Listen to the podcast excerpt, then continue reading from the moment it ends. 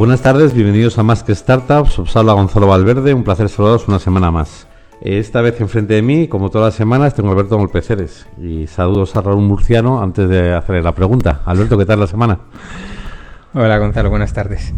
Eh, bien, la semana va bien, no me puedo quejar, no me puedo quejar. Buenas noticias. Eh, el fin de semana he ido a correr con los amigos por ahí por el monte fenomenal. Eh, tengo... ¿Puedes desarrollar un poco más lo de correr por el monte? Porque ir a correr cuatro horas por el monte por la mañana, el domingo, no está- no o sea, me hace dudar de ti como socio. De hecho, me pregunta y te, ya sabes que te va a poner un contrato que aparte que no puedes montar en moto, ¿ok? Tampoco vas a, te vas a dejar de correr largas distancias cuando hacen 40 grados. No, no, la verdad es que tuvimos mucha suerte con el, con el tiempo, así que estuvo fenomenal. De hecho, incluso al final parecía que estábamos ahí corriendo por Hanoi porque hacía una humedad ahí en San Sebastián de los Reyes, ahí al lado de, de un, de un riachuelillo que hay, un humedal. Y vamos, fue, estuvo muy bien. Ah, muy bien, muy bien. Bueno, eh, vamos al lío. Eh, ¿Quién tenemos hoy para entrevistar? Pues mira, hoy tenemos el CEO de una startup de esas de- que nos gustan porque se mezclan, mezclan la tecnología con el mundo real. Y yo le conocí, yo creo que fue como a finales del 2013 o algo así, que me escribió un mail diciendo, oye, es que, mira, se me caen un montón de transacciones de, de Francia y ¿qué puedo hacer? Digo, pues nada, tú me invitas a un café y ya con eso lo hablamos, ¿no? Y ahí me presentó la idea, me contó un poco cómo había surgido, la verdad es que me, me pareció muy curiosa y vamos, me encanta que hayan pasado pues cuatro años ya prácticamente y que, y que les vaya así de bien. Así que A mí es una de las ideas que me molan. sí. Mm. Pues ahora nos va a hablar más de ella. Y Qué tenemos con nosotros a Luis París, eh, que es fundador y uno de los fundadores y CEO de Parclick. Buenas tardes, Luis. Hola, buenas tardes. Oye, pues nada, primera pregunta obligada. Eh, cuéntanos un poquito qué es Parclick. Parclick es a los parkings lo que Booking.com es a los hoteles. Es decir, es la plataforma de reservas de parking online con mayor oferta actualmente del mercado. Uno normalmente no tiene la idea de eh, coger el móvil o meterse en internet para reservar parking, pero la realidad es que es algo perfectamente factible y que además uno consigue grandes ahorros económicos ah, con ello. Entonces, mm, Parclix es una plataforma que se enfoca en digitalizar un sector tan analógico como el parking. Y cuéntanos cómo surge la idea. La idea surge por eh, llegar tarde a un concierto. Concretamente me estaba yendo a un concierto de U2, una escapada de fin de semana, y eh, era en San Sebastián. O sea, que nos habíamos ido de Madrid, etcétera, etcétera. Y precisamente por ah, pensar que aparcar era fácil, acabamos llegando tarde al concierto. Ujú. Y eso coincidió en una fase en que yo estaba haciendo un curso de entrepreneurship Ujú. y que tenía que hacer un business plan. Ya. Entonces, al haber sufrido mm, llegar tarde al concierto por no tener dónde aparcar, pues le propuse a mis compañeros, eh, oye, vamos a hacer, esto es una oportunidad donde se puede capitalizar Ujú. ah, económicamente eh, la eh, disposición de la gente a reservar una plaza de parking y a pagar por ello, porque yo en ese momento ah, hubiera pagado 50 euros por la Ah, plaza, lo que que llegué tarde. Está clarísimo. que llegué, llegaba tarde. Que eso es- te pasa porque no conoces Donosti. En Donosti nada es ni- ni- ni fácil ni barato. en fin, eh, ¿y eso lo, lo planteas a tus, a tus compañeros del, del curso? ¿Alguno se apunta y está y sigue hoy contigo o simplemente es algo Sí, que- de hecho, la, la historia es bastante particular porque mm, eh, en ese curso, mm, digamos que hicimos el business plan, salió bastante bien. De hecho, eh, el profesor que lo revisó es eh, Luis Caviedes, que es un angel pues bastante conocido y pasó sin pena ni gloria. Archivé, yo estaba trabajando en multinacional en ese momento, el proyecto estuvo archivado casi un año y sin pedirle permiso a nadie me lo llevé a un Startup Weekend que se organizó en Madrid en 2011 y ganamos el proyecto más innovador en ese, ah, o sea, todo el rollo de contarlos, formar el Ujú. eh, MVP, etcétera, y ganamos el proyecto más innovador. Curiosamente, mm, estos señores nos contactan y nos dicen, oye, hay una fundación que es la de eh, Startup Weekend, pero nosotros también tenemos un pequeño fondo de inversión. y queremos invertir Con 20.000 estos, euros. con estos señores que decir a Luis Caviedes. Sí, sí. No, no, no, perdón. Ah, no. Estos son los del Startup Weekend. Ah, ok, vale. Entonces, ellos nos acercaron y nos dijeron, oye, mm, si me das, creo que un valuation de 100.000 euros o algo así, te doy 20.000 euros por el, por el 100%. Quedamos así como, ostras, esta gente está viendo proyectos por, por el Startup Weekend, lo organizan por todo el mundo. Ujú. Tiene un deal flow muy interesante y algo están viendo. Ah, entonces, eh, eso coincidió en un momento que a mí me había entrado el gusanillo de hacer algo por mi cuenta, etcétera, etcétera. Ah, y les dije que no en, en ese momento y decidí lanzarme y Ujú. buscar a mis compañeros de clase para hacer el proyecto. Y mis compañeros de clase, ninguno se quiso, o mejor dicho, solo uno se quiso apuntar ah, desde el principio Ujú.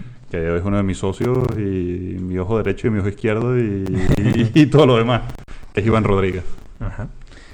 Fenomenal. ¿Y cómo, eh, porque esa parte de decir, bueno, yo trabajo en una multinacional, está guay, me meto en internet, que además hay mucha información, está fenomenal, y de repente dices, vale, tengo esta idea que está bien, y de repente te das con algo que me imagino de todo menos tecnológico y de todo menos avanzado, que es el mundo de los plugins. Eh, ¿Cómo se mete alguien en un mundo así del que no sabe nada? Yo creo que yo tenía mm, un driver muy importante que era el sufrimiento personal Ujú. de, de no poder aparcar y, de- y esa disposición de pago ah, cuando mm, hay un concierto o algo por el estilo.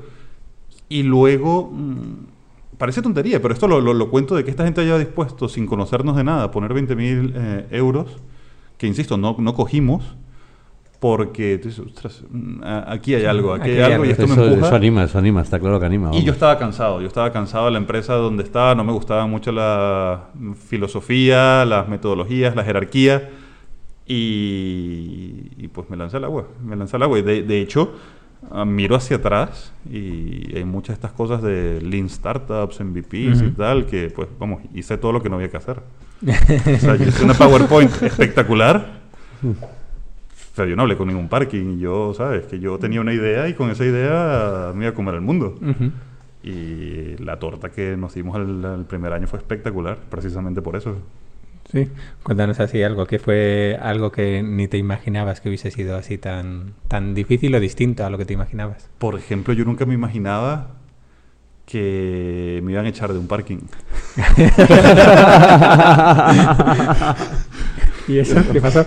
Recuerdo perfecto, además, un parking del Palacio de los- al lado del Palacio de los Deportes, Ujú. que vengo yo a contarle mi, mi idea y era el típico señor mayor ah, que ya entras y tiene un despacho ahí que con muchos papeles, sin ordenador y tal, y tú dices, uff, aquí yo voy a venderle la moto de parking por internet y tal.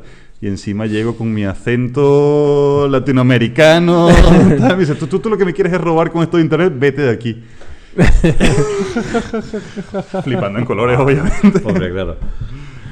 Y, No es para menos. y solo por curiosidad, ¿habéis vuelto o trabajáis con ese parking una vez que se haya jubilado el señor o tal o no? Pues la verdad que tendría que verlo, pero creo que no trabajamos con él. Creo que tiene Pero no foto- porque no queramos, Una foto de, de se busca puesta en el parque. O sea, directamente se ha puesto. Vamos a trabajar con el hombre. Bueno. ¿Y cuál es eh, vuestro cliente tipo? ¿Cuál es realmente la gente que más os utiliza? ¿Es gente, gente como en tu caso que va a un concierto? ¿Gente de Tenemos, mm, digamos que dos o tres tipos de cliente. Mm, Tenemos un que están muy vinculados al tipo de productos que, que vendemos. Por ejemplo, ah, nuestro producto estrella son los abonos multidía de parking que oscilan entre 2 y 15 días. Entonces, normalmente, pues si tú vives en Madrid, ah, es muy difícil venderte a ti un abono de mm, dos días de parking. Pues son abonos que permiten múltiples entradas y salidas, no solo en un parking, sino en una red de aparcamiento. Pero si te vas por de viaje de trabajo con tu coche a Barcelona por seis días, pues igual sí que te interesa ese producto.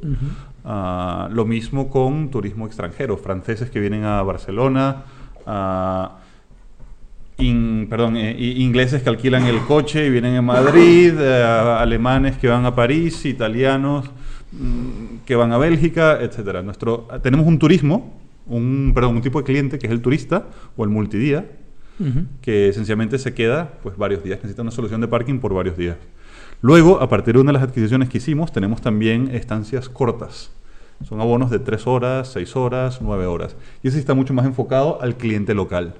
Que eso es, pues voy a un concierto, voy a una cena, voy a, a diferentes actividades que allí sí que una estancia corta mm, me merece la pena. Y esos son dos tipos de clientes que son, aunque el servicio es exactamente el mismo, la realidad es que el marketing y la forma de llegarles y la forma de comunicar con ellos es totalmente diferente.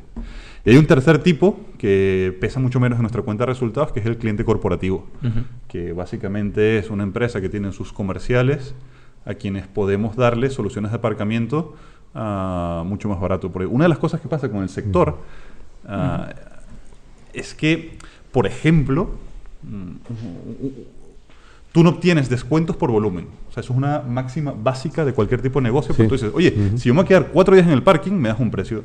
Pero si me quedo ocho días, no es multiplicarlo por dos. Mm. Dame precio.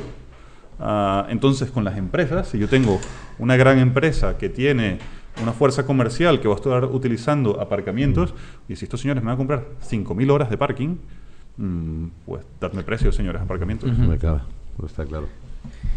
Y, o sea, ¿cómo, ¿cómo funciona? Es decir, yo lo contrato para un viaje y me voy a ir a, a un concierto, seguramente no de U2, pero eh, voy a un concierto, contrato con vuestra, vuestra página para no llegar tarde. Eh, cuando llego allí me reconoce o tengo que sacar, ¿hay algo de tecnología ahí o la tecnología saca una hojita y el señor de la guardia de la, de la puerta me Inicialmente abre? esa era nuestra tecnología, la hojita de papel que, que mostrabas.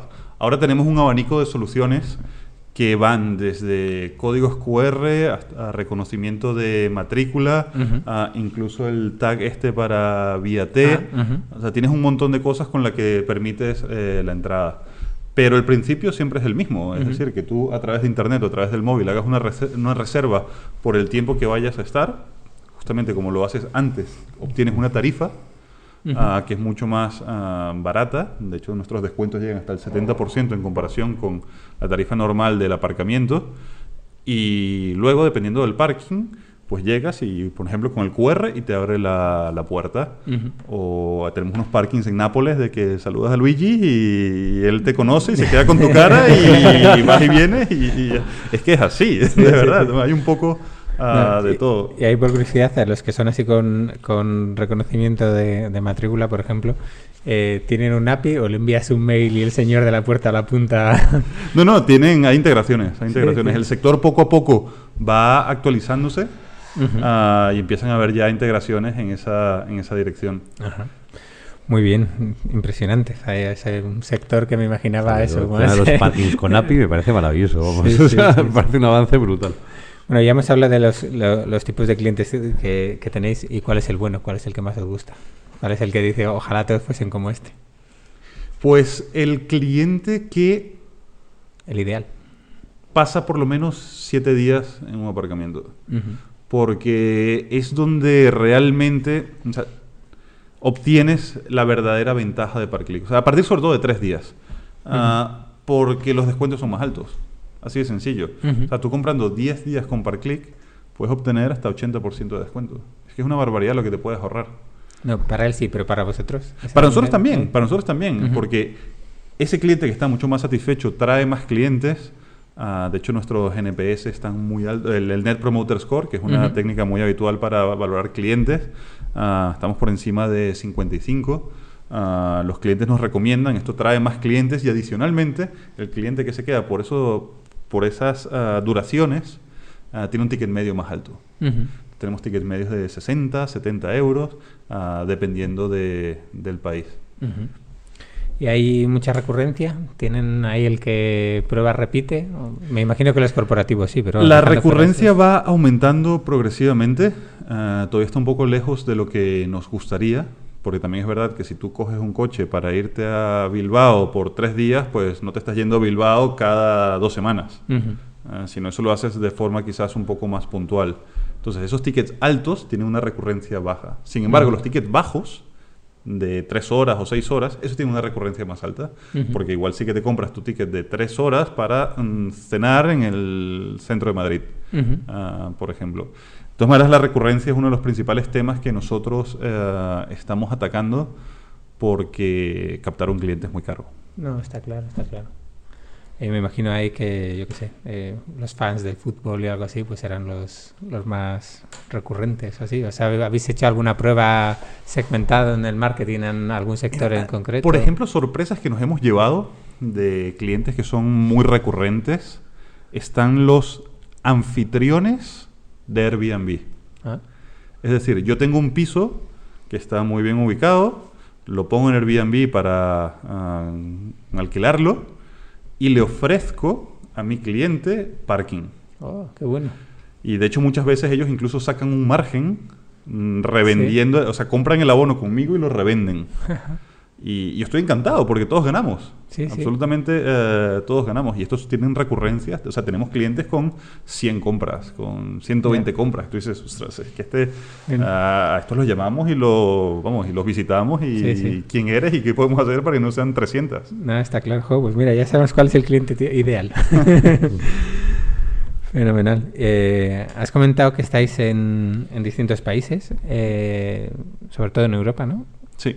¿Y en qué países estáis? A día de hoy estamos en Francia, Italia, España, Portugal y desde el mes pasado estamos en Holanda también, en Ámsterdam, que hemos abierto nuestros primeros, creo que eran 30 parkings que hemos abierto allí. Oh, joder, muy bien. Ha sido una historia muy eh, peculiar porque obviamente comenzamos eh, aquí en España. Ujú. Ah, de hecho, eh, a, a veces la gente cree que estamos en Barcelona porque nosotros comenzamos desde Madrid y entre comillas quemamos un poco el mercado madrileño eh, yendo a parkings con un modelo que fracasó al principio y que luego pivotamos y nos convertimos en el modelo actual. Entonces los parkings de Madrid los fuimos, mm, bueno, mm, quemando, quemando. Y luego cuando empezamos a coger fuerza con el modelo ah, actual fue en Barcelona. Y de allí fuimos creciendo. De España luego saltamos a Italia por una peculiaridad bastante interesante. Y es que cerramos un deal con una empresa que se llama Saba, que es Ajá. muy grande de, de aparcamientos, tiene más de Conocemos, conocemos, conocemos. 80. Y, y con Saba nos dijeron, oye, mm, me gusta el modelo, estoy haciendo más dinero, ah, yo estoy en Italia, ¿por qué no os venís? Ujú. Entonces eh, fue nuestra entrada en, entrada en Italia. Mm, A partir de una prueba de concepto de que iba bien en España, dijeron mm, venid y pues nosotros obviamente ah, encantados. Y aparte, al haber entrado allí de la mano de Saba, pues mm, cuando empiezas a tocar las puertas a otros parkings y ellos ya saben que estás operando con uno grande y tal, pues se genera una especie de círculo virtuoso donde una cosa buena te lleva a otra mejor, etcétera, etcétera. Entonces empezamos a crecer muy fuerte en, en Italia. ¿Y o sea, cuántos parkings habéis dicho que estabais antes? A día de hoy tenemos 1.200 aparcamientos en nuestra, nuestra red. Vale. ¿Y cuál fue el primero? counting. ¿Te- ¿Te acuerdas del primero? Del primero, sí, sí, sí, por supuesto, de Núñez y Navarro en Barcelona. Sí, sí, sí, sí, sí. Vale, Y de la primera cliente que se llama Olga. Sí. ¡Ostras, de alguien ha comprado! Mírala quién es, ¿cómo se llama? Sí. No, porque aparte es la típica que tiene, a- a- abres el, el portal y dices, oye, eh, ¿has sido tú? Sí. No, no. porque típico que uno hace compras de prueba y no, no, y este. Me- me- No, de verdad ha habido alguien que... lo- me lo imagino, me lo imagino. Oye, ¿seguro que no has sido tú? ¿No me estás tomando el pelo? ¿Y cuál era ese modelo que quemaba? Ah, que- con el que quemasteis los... Nosotros inicialmente lo que decíamos era, eh, ba- basado en esa experiencia del concierto, vamos a hacer reservas de parkings para eventos. Entonces, eh, lo que veíamos era que había mucha más demanda que oferta y que los precios no eran flexibles. Entonces, lo que decíamos era, señor aparcamiento, ah, usted se llena mm, cada vez que hay partido de fútbol y por cada coche le saca una media de 10 euros por 3 horas. Permítame vender ese abono a 16, por ejemplo, subiendo precios. Y de esos 6 de prima, vamos mitad y mitad. De forma tal que usted saca 13 y yo saco 13. Todo el mundo contento. Este fue un modelo de negocio que funcionó muy bien a nivel comercial. O sea, a diferencia de muchos, cuando las startups fracasan, normalmente es porque no tienen ventas. A nosotros lo que nos mató ese modelo no fueron las ventas, fueron las operaciones. O sea, nosotros vendíamos, se vendía muy bien, realmente había gente dispuesta a pagar ah, más. Lo que pasó fue que a nivel de operaciones nos volvimos un cacao porque la, la gente hacía cola en el parking, decía, oye, he pagado 16 euros Ya. y estoy aquí en la puerta esperando como todo el mundo y obviamente unos cabreos espectaculares. Y en plan, cuatro chicos que van juntos al partido de fútbol muy cabreados. Mm, digamos que los parkings eh, no estaban demasiado contentos con, con nosotros. Y luego, mm, esto también venía por desconocimiento del sector en aquel momento, estoy hablando en 2011. Sí. Ah, nos dimos cuenta que el problema del parking no es en ese 1% del tiempo que se llena porque hay partido de fútbol, sino en el Ya. 99% del tiempo restante que lo tienen vacío. Pues las ocupaciones medias de los parkings rondan el 40%. Ujú. Ah, de hecho, nuestro modelo de negocio es muy interesante porque, eh, el actual me refiero, porque a nosotros al cliente le damos un descuento muy agresivo, que llega hasta el 70-80%. Llevamos un cliente a una plaza que está vacía, nosotros nos, nos quedamos nuestra comisión y el aparcamiento, donde antes no sacaba nada, ahora saca algo. De hecho, ves la cuenta de resultados de un parking y todo es coste fijo. Y si todo es coste fijo y tú le enchufas 200k más a la top line, pues eso te baja hasta la EBITDA. Y eso es lo que vende Parclick al parking. Es, no tienes que hacer esfuerzo, no tienes que correr ningún riesgo y eh, te traigo ah, un dinero eh, adicional. Porque nuestro expertise, nuestro verdadero know-how, no es las operaciones del parking. Nuestro verdadero know-how es a nivel online y de marketing de ser capaces de traer clientes al parking y de que se pare un coche en la puerta para que nuestro partner, el aparcamiento, preste el servicio. Genial. Eh, ¿Cómo, ahora que estáis en distintos países, lo gestionáis todo desde aquí España? ¿O ¿Tenéis presencia también en, eso, en Francia, Holanda o Italia, en otros países? ¿Cómo lo hacéis eso? Sí, nosotros todo lo gestionamos desde Madrid. Ah, digamos que mm, para mí mm, París ah, está tan lejos como, entre comillas, Barcelona o entre comillas como Roma. O sea, yo- y Madrid es una ciudad que te permite captar mucho talento internacional muy fácilmente. Eh, ¿Qué quiero decir con esto? Que yo tengo italianos en el equipo, tengo franceses, tengo alemanes, tengo holandeses, ah, todos contratados en España y luego que se cojan su EasyJet, su Ryanair y vayan cuantas veces haga falta al mercado. ¿Por qué nos hemos dado cuenta? Que tampoco tiene mucho sentido tener oficinas en muchos lugares porque los comerciales tampoco van a una misma ciudad. Es decir, nosotros a día de hoy estamos en más de 170 ciudades. Entonces, oye, sí, puedo tener una oficina en París, pero es que que la tenga en París, este señor va a tener que viajar a Lyon, va a tener que viajar a Nantes, va a tener que viajar continuamente. Entonces, oye, ya para eso estamos todos juntos en la oficina. Y además, como te sale barato el parking. A ver, y esa gente, por ejemplo, que tienes de los distintos países, ¿es gente que ya vivía aquí en, en Madrid o es gente que te la has traído? Las dos, las dos. Hay personas que me he traído y personas que, eh, bueno, pues eso, que ya, ya vivían aquí. Y aparte, a medida que vas reclutando gente eh, así, gente así, suena como si fuese malo, o sea, que gente de, de otros países, ah, y necesitas más de, de ese tipo de perfil, ah, pues como que la compañía van entrando cada vez más. Por ejemplo, ahora tenemos un montón, o sea, no sé, como el 30% de Parclick que son franceses. Ujú. Y es fantástico para nosotros porque ah, el casi 40% de nuestra cuenta de resultados son clientes franceses. Ujú. Entonces, mientras más entendamos esa mentalidad, ah, pues mejor ah, para todos. Ujú. No, sí, me imagino además, ¿no? Cuanto más, cuando eres el primer extranjero, pues eres el raro. Yo recuerdo cuando vivía en Alemania que era el único extranjero y era además en el este de Alemania, pocos años después de caer el muro, era el único y era el raro. Pero bueno, según vas creciendo, pues es como lo, más normal, ¿no? Y, eh, ¿qué te iba a decir? Y a la gente que viene de fuera le ha costado mucho, o ha costado mucho convencerles de, de venirse a Madrid, o simplemente por el hecho de decir, bueno, es una oportunidad de trabajo fantástica y... Mm, Yo lo pondría de otra manera. No es que a la gente de fuera o a la gente de dentro les cueste más o menos. Nosotros el requisito fundamental para entrar en Parclick es que se tienen que creer el modelo de negocio tanto como nos lo creemos los propios fundadores. Y eso hace una diferencia brutal, brutal. Porque realmente nos creemos que podemos llevar la compañía a ser un player global ah, y realmente digitalizar ah, todo un sector.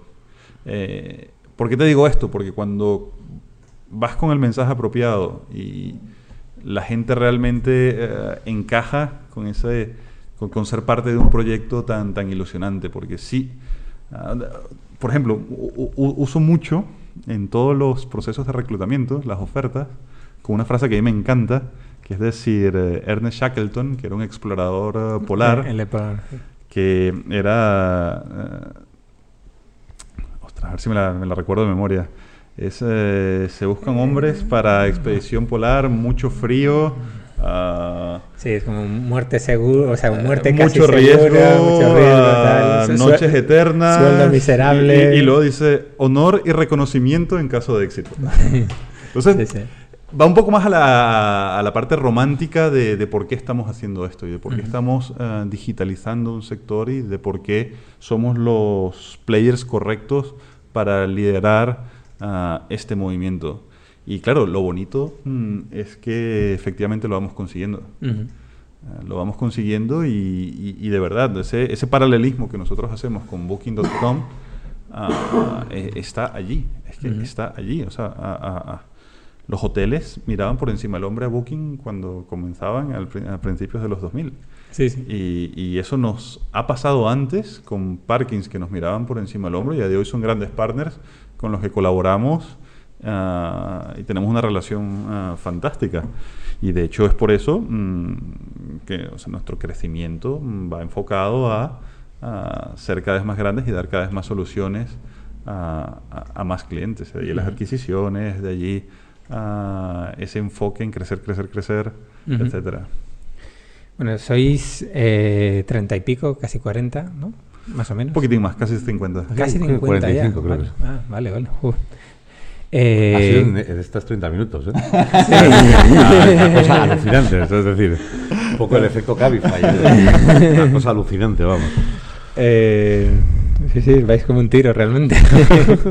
¿Qué te iba a decir? ¿Cómo estáis distribuidos en cuanto a roles y eso? Que es, eh, me imagino que tenéis mucho operaciones y soporte o cómo Sí, al final nosotros como somos un marketplace, tenemos gente que está enfocada al supply, a la oferta, que es todo nuestro equipo de desarrollo de negocio, que lidera mi cofundador y socio Iván. Ah, tenemos un equipo que está dedicado a la demanda, que es nuestro, marketing puro. Ah, luego tenemos eh, el equipo financiero, customer service, barra operaciones y obviamente IT, que aquí es un poco ah, el que permite que se ponga en contacto todo y que, y que surja la magia. ¿Qué tamaño tiene cada equipo, más o menos? Eh, Porque Pues- mucha gente que nos escucha es eh, muchas veces tiene perfil técnico y nos gusta preguntar porque la mayoría de las veces siempre sorprende la, la cantidad de gente que hay en otros roles, ¿no? Que- Pues son unas 12 personas eh, en IT, unas 10 en desarrollo de negocio.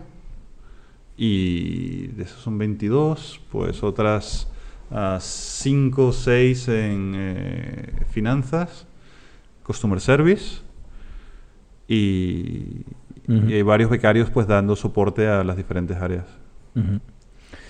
Vale, ¿cómo es, eh, sobre todo en la parte un poco de marketing y, y captación, cómo es un poco, qué canales se utiliza, qué canales habéis probado y qué canales realmente os están funcionando? Que dices, joder, mira que, mira qué bien esto.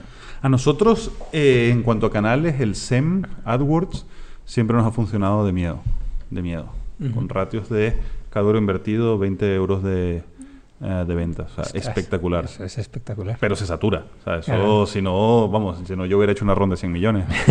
Ah, eso se satura, eso se satura y no es eh, siempre así. Pero SEM nos funciona muy, muy bien. El SEO hemos aprendido una barbaridad. Ah, de hecho, nosotros compramos una empresa en Francia. Fue una operación muy bonita y si quieres luego hablamos de ella. Luego, luego, esa está para luego. Y eh, ellos a nivel de SEO eran fantásticos, tenían un posicionamiento y unas metodologías muy, muy buenas. Y eso lo hemos ido replicando y hemos adoptado esas best practices en, en, en Parclick. Y lo que pasa es que Google pues mm, va moviendo ficha también y cada Ujú. vez le dan menos importancia al, al posicionamiento orgánico. Te Ujú. pone sus mapas y pone los anuncios, todo primero, etcétera. Y, pero bueno, de- no dejan de ser dos canales fundamentales. La afiliación también nos funciona muy, muy bien. Ah, sobre todo páginas que tienen que ver con turismo. ah. O sea, porque hay que tener en cuenta que nadie paga por disfrutar de ver su coche aparcado. Eh, puede ser, puede ser que no. Hombre, uno que otro habrá, y espero que estén con nosotros, Qué bueno. pero la mayoría de gente aparca porque voy a una cena, estoy de Sí. viaje, voy a un concierto, voy a un congreso, ah, etcétera. Entonces, nosotros nos apalancamos en todo este tipo de partners para hacer upsells de, de nuestros servicios. Entonces vas a, a, no sé, a la Fira de Barcelona, por ejemplo, y te puedo ofrecer el aparcamiento. Ah, y a la misma vez, ah, nosotros mm, hacemos cross-sell de cosas que inicialmente no me- nos habíamos ni imaginado. Ah, por ejemplo, a día de hoy tenemos un montón de, de aeropuertos, de parkings de aeropuertos. Entonces podemos vender mm, el wifi del aeropuerto. Después de comprar la reserva de ParkClick, oye, ¿quieres el wifi? ¿O quieres un fast track para no hacer la cola del control de seguridad? Ah. Y claro, ya tienes el cliente que ha sacado la cartera, la ha abierto y está metiendo la- el número de tarjeta de crédito. Es un momento mm, ideal para vender servicios que le dan más valor al cliente. Ya que hablas de, de sacar la, la tarjeta y, o la cartera y que es ahí donde nos conocimos, ¿qué tal lo lleváis? En su día teníais, no sé, no, no, no recuerdo el número, creo que era como un tercio de las operaciones extranjeras se os caían por culpa del TPV. ¿Qué tal lo lleváis ahora? ¿Mejor? Mucho mejor, mucho Sí. mejor. Eso ha cambiado una barbaridad. Muy bien. ¿Y hay, eh, hay diferencias en los países en los que estáis en, en cuanto a la forma en la que prefieren pagar? ¿Sí? Sí, se nota, se nota. Eh, por ejemplo, en Holanda, que estamos entrando ahora, utilizan esto de ideal. Ah, ideal, sí. Ah, y es lo que le- les gusta. O, en Francia usan la carte bleue, Ujú. que también, pues, o sea, si, si no tienes, si tu medio de pago no permite, perdón, si cuando cobras no permites ese tipo de medios de pago, Ujú. ah, estás perdiéndote una oportunidad eh, gigantesca de mercado. Eso hoy siempre, siempre que hablamos de medios de pago siempre lo, lo, lo comentamos, ¿no? La importancia de saber cómo a la gente le gusta pagar, que parece una tontería, pero dices, oye, que eh, cada uno tiene su cultura, su... Y sobre todo cuando vas afinando el modelo, o sea, por el principio, pues, da- vamos, aplaudías con las orejas si había un cliente que comprase. Ahora cuando tienes muchos clientes que compran continuamente, pues empiezas a hacer esa, esa segunda derivada. Y esa segunda derivada es ver tu funnel, a quién se cae, quién no y por qué. Ujú. Y como muy bien dices, muchos de los que se caen es porque no tienes el medio de pago que le conviene al cliente en, en ese momento. Y mientras mm, más puntos de fricción puedas quitar, ah, mayor vas a, va a ser tu, tu éxito y más vas a poder vender. ¿Y qué, qué herramientas utilizáis para seguir ese, ese funnel? Bueno, la típica de, desde Google Analytics, configurado pero a tope, A tope, con el Tag Manager muy, muy, muy bien montado. Am, sé que también utilizamos Hotjar ah, y aleatoriamente siempre se, cogen sesiones de, ah, de clientes para que son los que gra- graban los vídeos de lo que Sí, hace ah, cada uno de, de los clientes. Se utiliza mucho A/B testing también, de que, ¿sabes? a un stream de tráfico ponerle una cosa y al otro la otra para Ajá. tal. Y creo que usamos más herramientas, pero aquí igual es más mi director de marketing el que te puede dar más detalles. Pero bueno, te voy a preguntar así, pues bueno, ¿cuántos tenéis? Tres ingenieros dedicados a Google Analytics. No.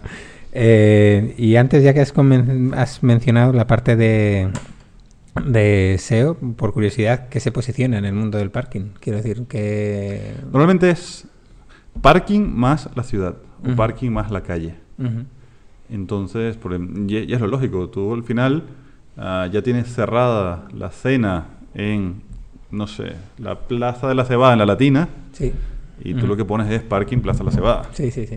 Entonces, ah, bueno, los que lo buscan, por ese es nuestro gran reto. O sea, que a día de hoy, y, y- y- y de hecho es por eso que nosotros creemos que eh, aquí la oportunidad es gigantesca. Porque en este momento solamente le estamos llegando aquellas personas que buscan parking por Internet. Es decir, aquellas personas que, ah, como antes decía, o sea, llamamos por afiliados, por SEO, SEM, etcétera. O sea, es porque ya activamente has buscado parking por, por internet. Pero es que la gran mayoría de personas no sabe que puede reservar parking online. Sí, sí. Y eso será nuestro próximo salto mm, en tamaño que tengamos la oportunidad de, de gastar mucho más en, en branding. Ujú. Menos mal que estaba, cuando has dicho lo de SEO, estaba pensando en, en content marketing y estaba pensando, joder, si nosotros lo tenemos difícil, esto es para colocar contenido No de te parte- creas, ¿eh? no te creas, porque muchas veces se piensa Sí. eso, pero claro, es que ni Dios puja por parking en calle mayor. tal. Sí, sí, sí. sí. Entonces, cuando tú medio haces algo, mm, automáticamente apareces. De hecho, esa es la gran ventaja de Parking de París, que es nuestra filial francesa. Ujú. Mira, ya vamos a entrar ya, si quieres, con la parte de, de financiación y, y- y las adquisiciones, ya que ha salido varias veces. Eh, vosotros habéis comprado varias empresas, Bueno, o al menos un, dos, bueno, dos. Eh, El es- plural aplica, ¿eh? Eh, sí, sí, sí. Pero es algo que, que, que realmente no es normal, ¿no? Eh, al menos, o sea, sí que conozco algunos casos más, pero no es muy normal que, que cuando empieza una, una startup y consigue, bueno, levanta una ronda de financiación que dedique parte de ese dinero a, comprar empresas, ¿no? Eh, ¿Por qué lo hicisteis y cómo se os ocurrió? En vez de decir, oye, vamos a gastarlo en, yo qué sé, más ingenieros de analytics. Sí, no, para darte esa respuesta, mm, tengo que decirte un poco cuál es la visión de Parclick. Y la visión de Parclick es que en cuatro o cinco años el parking pasará todo a través de internet, a través del móvil, a través de una web, sí o sí.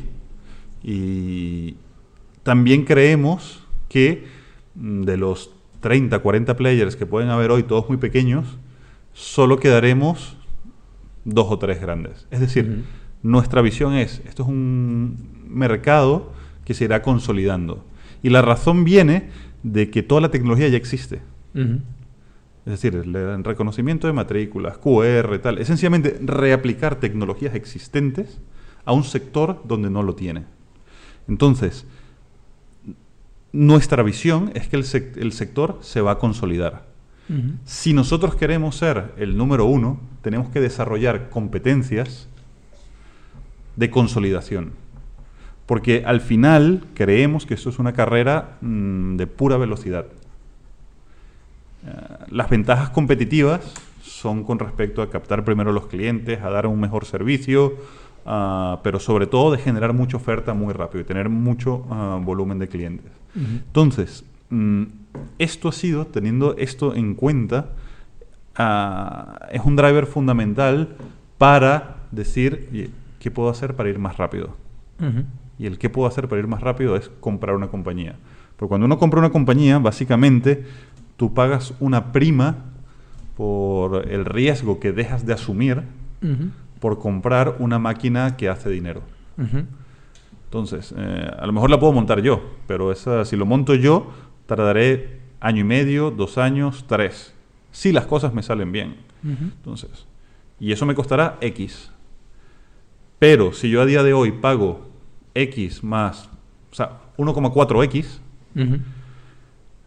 Me quito, me ahorro el tiempo mm, y tengo la certeza de entrar en un mercado y hacerme cada vez más grande. O sea, Ujú. Para nosotros es muy importante hacernos ah, cada vez eh, más grandes. Eh, y luego con eso en mente, pues hacerlo, hacerlo. De hecho, siempre ah, cuento que, que, claro, siendo tan pequeños, pues olvídate de banca de inversión y olvídate de, ah, ¿sabes? Tú no puedes contratar un McKinsey para que te ayude Sí, a sí. comprarte la empresa, porque obviamente eh, Sí, no, estás en un estadio que, que no corresponde.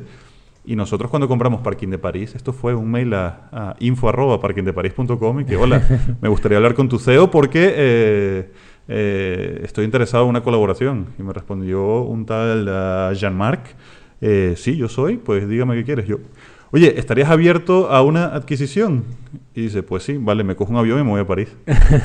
y así fue como comenzó todo. Hombre, ese fue el principio, luego fueron casi nueve meses de Sí, sí. negociación. Y, y- y de hecho esto siempre lo cuento porque estaba con mi socio, con Iván, y le dijo, "Joder, que el tío ha dicho que sí. Que coger un avión a París. Y, y lo típico, que al final, sobre todo al principio, que es todo tan pequeño, menos equipo, tal, pues no nos dio tiempo de preparar esa, esa reunión. Y no nos, no ten- estábamos muy liados y, y teníamos que irnos al aeropuerto y tal. Y cuando íbamos al aeropuerto todavía no habíamos preparado la reunión. Así que utilizamos todo el vuelo para ello. Y en el vuelo cogimos una bolsa de, de vomitar de Air France.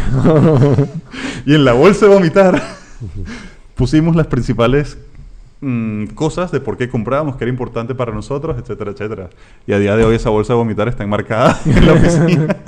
¿Sabes que es como la famosa servilleta esa de Zidane? que- Eso es, eso es. Un poco menos glamuroso. ¿no? Pero con más espacio, seguro.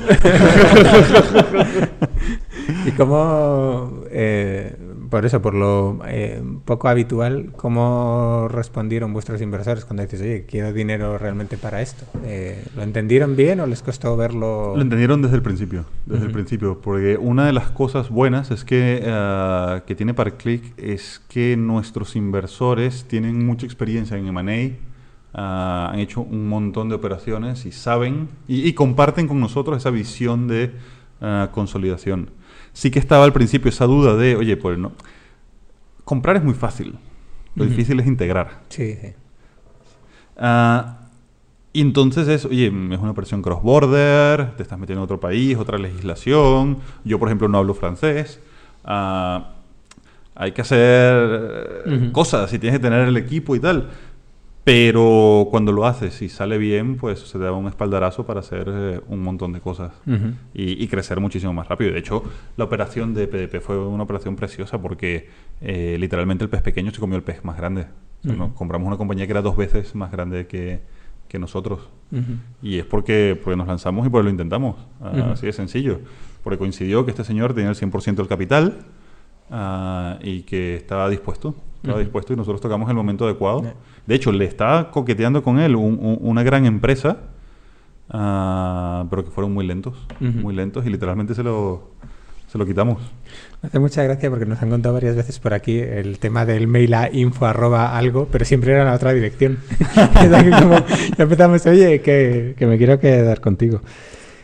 Em, la verdad es que a mí me, me llama mucho la atención esa, esa visión. Está muy bien. Y una, una cosa importante de la adquisición, que es uno de los mejores consejos que me han dado en la vida y que lo voy repitiendo cada vez que, cada vez que puedo, y es, la mejor compra que puedes hacer es con el dinero que la empresa target genera. Es decir, no es una cuestión solo, o sea, el precio es importante, Ujú, pero las condiciones de pago pueden serlo aún más. ujú, ¿Qué quiero decir? Que si al final me estoy comprando una empresa que genera dinero y que genera cash, si eres capaz de convencer al vendedor de pagarle con el mismo dinero que esa empresa genera, a ti te sale, entre comillas, tirado Sí. y él ah, obtiene su parte. Mm, Lo importante es que en ese proceso de ya cojo el control yo, que la máquina siga dando dinero, porque eh, la montó él. ¿Y cuáles han sido en, en ese sentido de los mayores retos de integración? De decir, oye, voy a- eso, compramos una empresa en Francia, no hablo, no hablo francés. ¿Cuáles han sido un poco así los mayores retos? El no hablo francés no ha sido ningún problema, porque al final está- hab- hablamos todos inglés. Ah, pero sí que es verdad que hay un tema de, por ejemplo, cosas tan básicas como el IVA.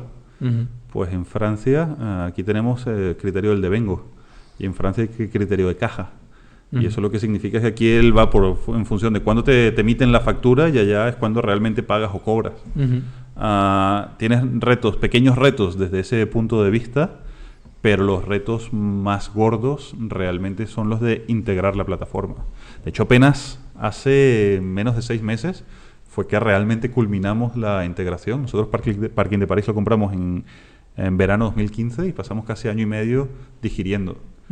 Pero digiriendo porque, mm, conscientes de nuestras limitaciones, decidimos ah, primero aprender de lo que estaba montado y de lo que funcionaba antes de eh, imponer ah, nuestro modelo. Y de hecho al final lo que hicimos fue adaptar nuestro modelo a lo que creemos que es lo... O sea, como que coger lo mejor de cada de los dos Ujú. mundos y luego unirlo. Y la integración técnica fue muy, muy compleja. De hecho, la parte más difícil fue que nosotros compramos Parking de París por su posicionamiento en SEO. Ujú. Y fue mm, cambiar toda la página, cambiar todo el look and feel, cambiar todos los procesos sin perder posicionamiento. Y eso Ujú. se ha conseguido, ha sido espectacular. Y hay muy poco know-how de esto en el mercado. Y ya estáis, ahora que habéis hecho hace poco una ronda interesante, ¿estáis ya pensando en, en nuevas adquisiciones o todavía no? Siempre, siempre. Sí, sí.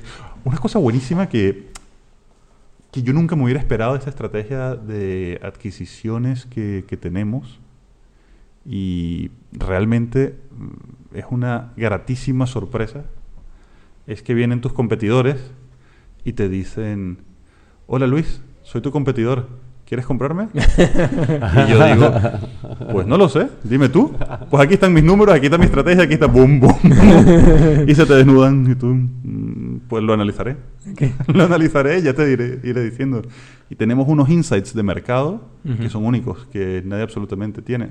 ¿Y por qué? Pues porque me lo contó su CEO. Ok. Qué bueno. Pues, eh, hola Luis, eh, nosotros gestionamos pagos. Si quieres comprarnos, estamos. Y eh, bueno, ahora eh, te vamos a preguntar por eh, la herramienta online preferida, la que más utilizáis, la que, con la que no podéis mm, dejar de vivir ni pasar los días. Evernote, sin lugar a dudas. ¿Mm? ¿Por qué motivo? Cuéntanos un poquito. Porque tengo muy mala memoria. Ajá, Tengo bien. muy mala memoria y no me acuerdo de las cosas. Y como no las Oh, apunte y no las apunte bien, eh, se me olvida. Se me olvida. Entonces tengo, creo que eran 4.500, 5.000 notas creadas Joder, bueno. Con, con absolutamente todo. Y aparte es curioso porque luego me termina ocurriendo que me acuerdo mejor de las cosas porque como no me acuerdo me las apunto, como me las apunto las eh, tagueo, como las tagueo siempre las, ve- las vuelvo a ver y pues es una herramienta para, para mi propia debilidad. y eso, ¿hay algún truco aparte de taguearlas para no sentir esa especie de diógenes de las ideas, que es tener cuatro mil y pico ideas en Evernote? ¿Alguna, alguna técnica que debamos saber para no perderte ahí? Porque me- es como, yo qué sé, la- cuando tienes Instapaper, ¿no? Que lo llenas de cosas y a partir de ahí ya sacarlo es otra cosa. Hombre, eh, al final es un poco lo de las etiquetas y palabras clave. O sea, pues no solamente las etiquetas, sino palabras claves que tú sabes que vas a buscar después. O sea, después de, de apuntarlo, tú dices, oye, y si un año después no me acuerdo mm, de esto que he apuntado, ¿cómo lo buscaría? Y soltar ahí cuatro o cinco keywords dentro de esa nota de, para que te aparezcan luego en la búsqueda. Genial. Muy bien. Eh, ahora vamos con la, la sección de las preguntas de nuestro invitado anterior, ¿vale? En este caso, vamos a escuchar la pregunta de la semana pasada, que es de Ana Jiménez, de Leeds Origin, ¿vale? Que nos dejó esta pregunta para ti. Eh, pues yo le preguntaría, si hoy tuvieras que cerrar tu startup, ¿qué se perdería el mundo? Si hoy tuviera que cerrar para clic, el mundo se perdería de una plataforma que será el único punto para aparcar a nivel global. Cuando digo el único punto está muy vinculado a nuestra visión. Y la visión es que cuando necesites parking, coges el móvil y si la mejor sol- solución es la zona azul, pues te propondrá zona azul. Si la mejor solución es eh, el parking de la esquina, pues al parking. Si la mejor solución es en eh, la plaza de Alberto, pues en la plaza de Alberto. Si tuviera que cerrar, pues el mundo obviamente se perdería de eh, tener esta capacidad y esta solución eh, tan a la mano. Ya que lo comentas, ¿habéis barajado esa opción de meteros en el, en el lío de la economía colaborativa y eh, alquilar plazas de Me, particulares? me gusta que me hagas esa pregunta porque la gente muchas veces confunde Parclick con una empresa de economía colaborativa, ese Airbnb de los parkings. Nosotros no somos un Airbnb de los parkings. Sois el booking de los parques. Eh, Eso es, eso es. Ah, y es algo que siempre está allí, siempre está allí, ah, pero la dura realidad de mercado es que todos los que lo han intentado se la han pegado. Entonces, la idea es muy atractiva, la idea es muy interesante ah, y el time to market es fundamental. Y yo creo que es muy pronto para, para ello. Además, ah, yo soy uh, un poco talibán del enfoque Ujú. y, y- y eso creo que tiene mucho que ver con el sufrimiento del primer año. Cuando las cosas no te funcionan, lo, lo mal que se pasa, lo que se te vaya acabando la tesorería, que no vayas llegando, etcétera, etcétera. Ah, ¿Por qué digo esto? Porque a día de hoy tenemos un modelo de negocio que funciona, que crece, que lo que pide es gasolina. Entonces, mientras eh, nuestro modelo actual funcione, nuestro enfoque eh, va a ser ese y va a ser ah, agotar todo ese recorrido antes de mover ficha a, a otro sector. Que probablemente la movamos en algún momento, pero ahora no, se nos queda un poco grande. No, está claro que es otro mundo, ¿no? Al final el problema de, no sé, de acceder al garaje o lo que sea, pues es otro tipo de problemas. Genial, Luis. Pues ahora te toca a ti dejar una pregunta para el siguiente invitado, que no sabes quién es, no te vamos a decir quién es. Déjanos una pregunta para él y respóndela tú también, por favor. Sí, la pregunta que yo había eh, pensado, y de hecho no había pensado, que la tenía que responder, Ahora no vale cambiarlo. pero... no vale tener miedo. Pero la pregunta que había hecho mm, viene de un, de un TED Talk que vi de Regina Dugan, que básicamente lo que te cuestionaba era, ¿qué te atreverías a hacer si, tuviese, si tuvieses la certeza de que no vas a fracasar? Wow, qué buena. Es una pregunta que va directamente contra... Es como si eliminases el riesgo de la ecuación, ¿qué, qué te gustaría eh, hacer? Ah, y para mí es una pregunta que me motiva mucho porque es así como que, ostras, es eh, de todo mi potencial, eh, si lo Sí, quiero sí. llevar al máximo, máximo, maximorum, ah, ¿qué, qué haría? Y en mi caso, sin lugar a dudas, estaría, se seguiría montando temas eh, online. Ah, y probablemente haría apuestas mucho más arriesgadas, por ejemplo, en blockchain o, o temas que realmente tengan un impacto ah, a nivel mundial mucho más grande ah, y, y aún más rápido. A mí, por ejemplo, me gustaba, ah, me gusta mucho seguir la gente de Singularity University. No sé si los conocéis, que básicamente ellos tienen, intentan ah, ah, ayu- apoyar empresas cuyo objetivo sea como mínimo eh, cu- cu- cuyas empresas a la vez tengan el, el impacto en al menos un billón de personas en los próximos cinco años. Entonces entras en temas de nanotecnología, de robótica, de... yo me iría por temas, ah, digo blockchain por, de- po- po- por, Sí, sí, decir sí. algo, porque tiene que ver mucho también con inteligencia artificial, ah, etcétera. O sea, de estas tecnologías disruptivas de, ah, en plan Elon Musk eh, lanzando Ah. cohetes al espacio, Sí. etcétera. Me recuerda mucho a cuando estuvo aquí Javi Santana, el CTO de, de Carto, que también fu- fue parecida y lo que él dijo es básicamente como diciendo, bueno, eh, si los coches pueden conducir solos, etc., etc., si podemos mandar drones a lo que sea, eh, ¿por qué, yo qué sé, por qué los ciegos siguen yendo con un palito, ¿no? Y cosas así, ¿no? Que a él le gustaría dedicarse a ese tipo de cosas y la verdad es que... Y aquí vas más por la panadería. No, esa era la otra, esa era la otra. Esa, es- esa- esa es la que, la que querría hacer ya. Genial, eh, Luis. Pues nada, ya eh, hemos llegado prácticamente al final. Agradecerte muchísimo haber dedicado este ratito con nosotros y deseamos muchísimos éxitos en, en ParkClick y, Muchas gracias. y más allá, a ver si puedes cumplir esto que has dicho y met- meterte en algún, algún lío de biotecnología, de blockchains, como quieras, como quieras llamarlo. Muchísimas gracias por acompañarnos. Alberto, muchas gracias también. Muy bien, adiós. Y a todos los oyentes, gracias por escucharnos y ya nos volvemos a ver la semana que viene.